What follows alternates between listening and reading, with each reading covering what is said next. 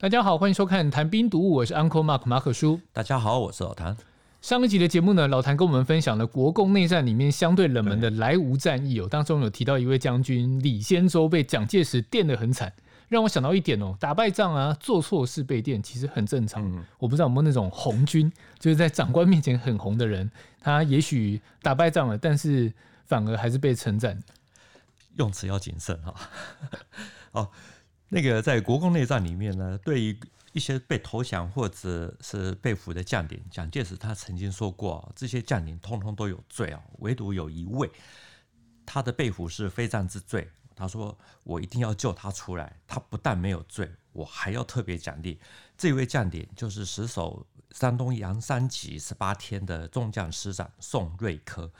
有这么一位厉害人物，为什么感觉上存在感比较低一点哦？宋瑞珂他是黄埔三期的毕业生。”校长蒋介石说要救出来，而且给予特别的奖励啊，其实是应该的，因为他坚守不退。毛泽东到最后还发电报给围攻的共军，也就是刘邓的部队，自行决定要不要绕道，打不过就不要打了啊，你就可以知道说他有多强。尽管宋瑞珂的表现惊动了蒋介石跟毛泽东，可是，一九四九年以后呢，台湾几乎没有人提到这段可以几乎改变局部历史的战役，有机会成为名将的他。也几乎变成了隐形将军，所以，我们这一集就来说一下，明明可以打赢，或者说至少不会输的战役啊，可是最终啊，国军还是输在自己的手上，就可以知道说老将那个时候他的无力感是有多么的重。我想大家应该会很好奇，说一流的军事人才，嗯、但他是一位隐形将军，嗯、对，这当中是关联是什么？宋瑞科他是在一九四七年七月二十八日被俘啊，他的整编六十六师啊是在七月十一日前后开始跟共军有接触，总共就打了十八天。这十八天的差不多一半，也就是七月十九日啊，那一天的报纸呢登了一则新闻的标题啊，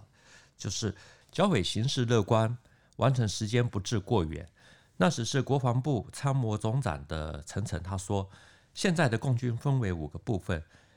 东北林彪五十万，鲁南鲁中的陈毅三十万，鲁西刘伯承的十多万啊，可是现在已经被消灭一半。晋察冀边区的贺龙有五万，还有就是陕北朱德号称的十六万啊，现在只剩下五万。陈诚他还说，中共政治的重心是在陕北延安，军事重心在山东。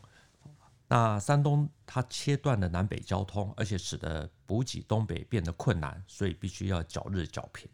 陈诚他在说这些话的时候呢，新闻旁边啊，这个新闻旁边有一则标题，它是“鲁西杨三集歼匪一万两千”啊，它的报道内容就是在讲啊，国军在山东杨三集遭到共军两万多人的连日猛攻，十八日的清晨击退了共军哦，到了下午。完全击败了刘伯承的五个纵队，估计毙敌五千，留下尸体三千啊！另外还有就是有受伤的共军有五千人之多，这个数字也差太多了吧？难道又跟上一集人莱芜战役一样，又灌水去续报战果吗？杨三集战役哈，他从头打到尾，几乎都是在下大雨，好，所以说双方在雨水、汗水、泥水、血水。湿水啊，这种说混成的这种污水里面缠斗，这个是真的。好，可是呢，你说他歼敌一万两千有在灌水，我就觉得这个数字的灌水可能性是不高啊。怎么说呢？因为刘伯承他的部队，也就是刘伯承、邓小平的部队，好，伤亡的确非常的惨重。刘伯承他事实上他后来还批评主攻的二纵司令员陈再道。说这场战斗打得太蠢了。事后，陈再道他还对宋瑞珂说：“没想到你在坚守方面还真有两手，所以死伤惨重是百分之一百确实的。”那既然老谭讲的宋瑞珂是这么的厉害，然后获得很多方国共的肯定，为什么他最后还是打败仗了呢？这个真的要话说从头。一九四七年三月啊，胡宗南的第一军进入了延安。六月三十日，就按照了毛泽东他的战略部署还有构想，也就是中央突破两翼牵制，刘伯承、邓小平就率领的晋冀鲁豫野战军啊四个纵队，就突破了黄河的防线，进入了鲁西南，准备进入湖北、河南、安徽三省交界处的大别山，要牵制长江沿线的国军，同时给予南军军事上的压力。这个时候呢，国军的第二兵团司令官，也就是王进九，在鲁西南负责阻击啊。鲁西南就是山东的西南啊，因为他搞不清楚刘邓的部队要从哪里走，所以就把三个整编师啊，就北从嘉祥、六营级、独山级啊，南到阳山级、金乡城啊，就摆了一条长蛇阵。其中第二兵团他最精锐的部队，就是宋瑞珂他所率领的整编第六十六师。他们是在阳山集啊，南边隔着一条叫做万福河的河流，那再往南走就是金乡城，而王进九他就在新金乡。宋瑞珂呢，一般他是被归列为层层的系统哦，那配备的武器其实就不在话下。那刘伯承还有邓小平其实是相当这个重视他这支部队的战斗力，所以就准备了两个纵队准备来打阳山。十三日晚间呢，刘邓的部队就开始发动攻击啊，打了一个晚上。宋瑞珂的部队就伤亡了大概有一千八百人之多。至于刘邓他们的部队，分别由陈再道还有陈锡联率领的二纵还有三纵，也付出了非常惨重的伤亡。那就在十四日的清晨就退兵。啊，那这一天呢，王进九他就转来蒋介石的指示，要整编六十六师突围。啊，可是宋瑞珂他就拒绝了。为什么他明明知道共军要来了，却还是坚持死守呢？嗯，有两个原因哈，因为第一个就是宋瑞克他是相当爱护兵的，他就召集了所有的旅长啊、团长、营长等等，就一起开会。他说呢，如果突围，炮可以不用带走，可是富山的官兵哈，我们一定要设法带走，否则将来他就没有面目的带这些兵。啊，一直就征询大家的意见。呃，所有的旅长啊、团长啊等等，大家通通都赞成。好，所以宋瑞珂他就回了一个电报给司令官王敬久，好，说富山的官兵都是随同他转战多年，好，不忍遗弃，好，如果奉命突围又无法带走，好，这个没，所以他决定要固守待援。既然做了这个决定，啊，宋瑞科他事后就说了，他说因为各级干部都愿意固守待援。啊，也就增加了他们啊在阳山集做坚决抵抗的决心。第二个原因是，阳山它位于鲁西南，就在济宁市金乡县西北十五公里，海拔大概只有四百多米。那从远处看呢，它有就好像是一只绵羊啊，这个静卧在这个平原啊，所以它有三个突出的山峰，啊，东峰是羊头，中峰是羊身或羊腰。西峰是羊尾，那山下呢，三面环水，都有洼地，好易守难攻，所以六十六师他们也有信心可以坚守，得到这个援军来解围。等于他对部队是非常有责任感，另外对于战事的分析听起来也是相对乐观一点。他是一个带薪的长官哈。刘邓部队呢，他是在七月十三日的攻击啊，因为没有得手啊，所以在十五日这一天呢，二纵还有三纵啊。就在大雨中呢，又开始发动了一次攻击。三纵他就攻下攻上的这个羊头，二纵打下的羊尾。天亮以后呢，因为这个山上石头多，不好构筑防御工事，所以六十六师啊，他们就用火炮反攻，结果又把这个共军给打退。到了十六日晚间，刘邓部队他们就发动了一波更大的攻击啊，五千多个人啊。就打到了阳山集西半部，啊，一度啊打到了六十六师三十七团的团部门口，在最紧急的时候呢，连团长啊、副团长通通都拿枪出来战斗，你就可以知道说双方打的那种有多么的激烈，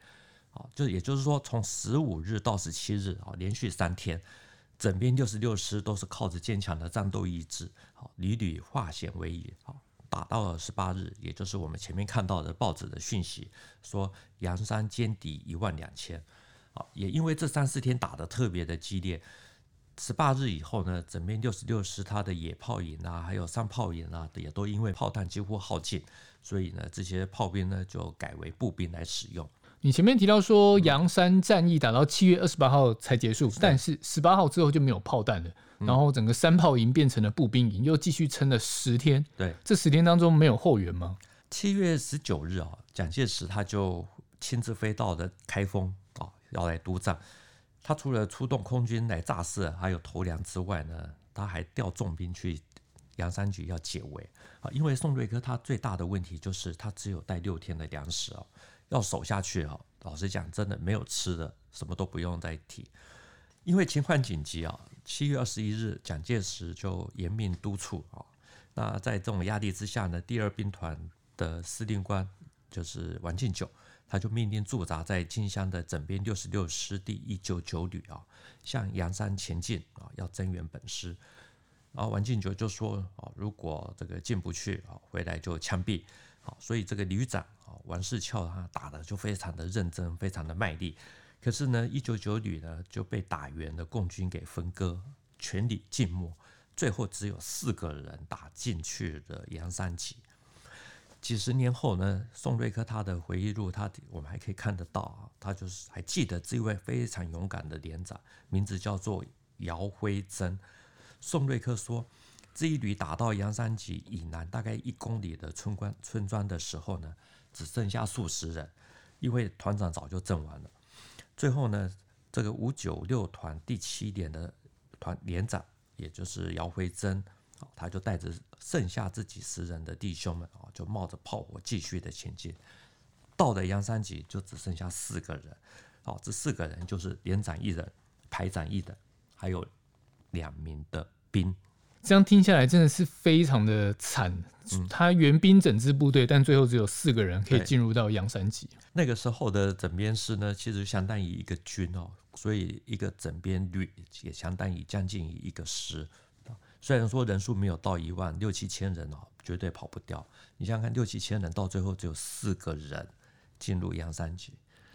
真的很惨。这个我们另外再讲啊，就是说。除了五三九团他们自己来增援本师之外呢，其他还有就是奉命来解围的部队啊，也也朝阳山进发。那其中呢，像奉命解围的鲁道元，他的整编五十八师呢就被阻止在金乡城的北望湖河啊，没办法北进。那李楚营呢，他的整编三师呢，虽然到了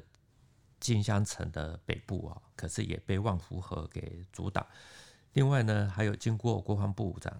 顾祝同的三通电报的催促，王仲廉兵团的整编实施啊什么的等等，也都是因为那个时候在下大雨，所以也都是天雨行军迟缓，也都没办法到，